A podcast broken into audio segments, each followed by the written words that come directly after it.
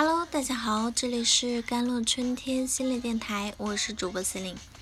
今天跟大家分享的文章叫做《现实版樊胜美如何挣脱原生家庭樊篱》。二十三岁女孩洛洛意外离世，父母要求公司赔偿四十一万，理由令人大跌眼镜，要给儿子买房交首付，这真的是亲生父母。洛洛上班三年，每月工资一万多，公司也打算重点培养她。职场顺利的女孩，在原生家庭中却备受重压。父亲经常一万两万跟她要钱，就算她只有七千元了，父亲仍然要问她要一万。母亲也各种买东西，连手机都要用最新款的。为了满足父母，她只能自己省吃俭用。二零一九年还用着妈妈淘汰下来的手机，压力太大，抑郁崩溃，洛洛两次自杀，依旧没换来父母的一丁点关爱。二零一九年十月十七日凌晨，洛洛与男友闹矛盾后去江边散步，不幸被江水卷走。出于人道主义，公司本已经给了洛洛父母六万元的抚恤补偿。可三天后，他们反悔，要求赔偿三十五万。调解会上，洛洛妈妈化了全妆，对女儿的生活一问三不知。爸爸甚至连女儿的联系方式都没有，牢牢刻在他们心里的只有洛洛每个月一万多块的工资。整个事件中啊，唯一关心女孩的，居然是她的老板。他质问洛洛父母：“一个女生自己在外面上班，你们这样吸血？”想过他的感受吗？二零二一年，现实版的樊胜美依旧真实存在着。他们中的大多数啊，都有着同一个身份——姐姐，要么遭受重男轻女，要么被要求无条件的让着弟妹。被不公平对待后，伤害在哪里？始终被剥削，对自己的人生无能为力。我一个朋友小春啊，六岁那年妹妹出生。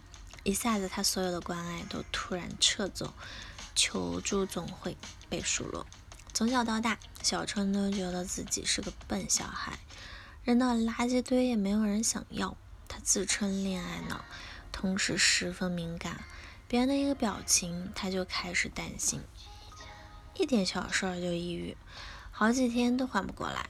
敏感抑郁背后是严重的被忽视和抛弃感。更令人心疼的是，这样的人很容易混乱，弄不清自己是好是坏，错还是对，在无所适从的状态中难以自拔。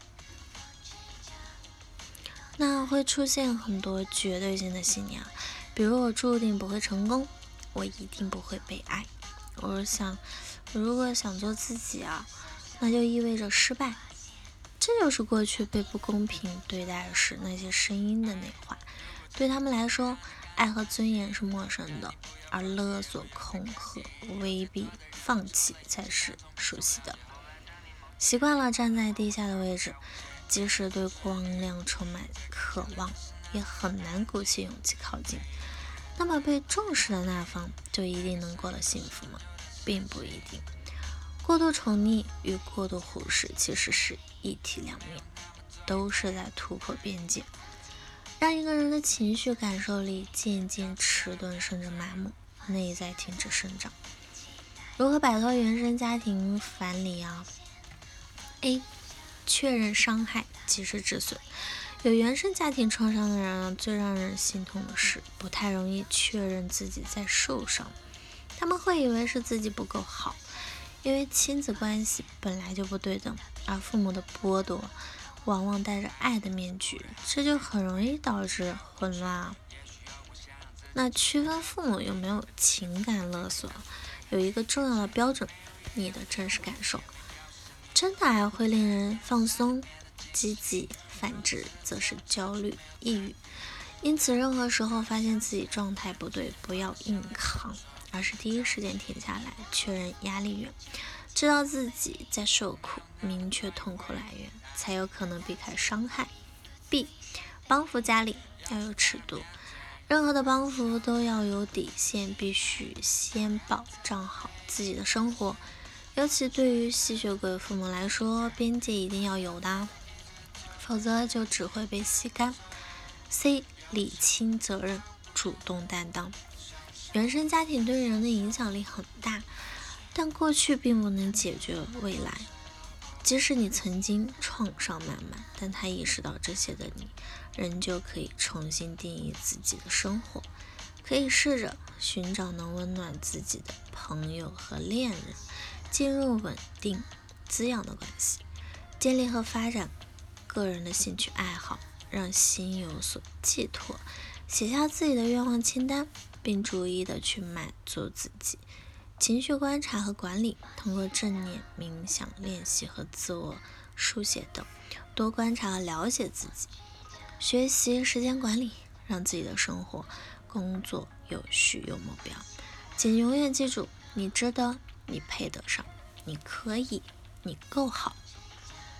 好了，以上就是今天的节目内容了。咨询请加我的手机微信号：幺三八二二七幺八九九五，我是 C e l i n e 我们下期节目再见。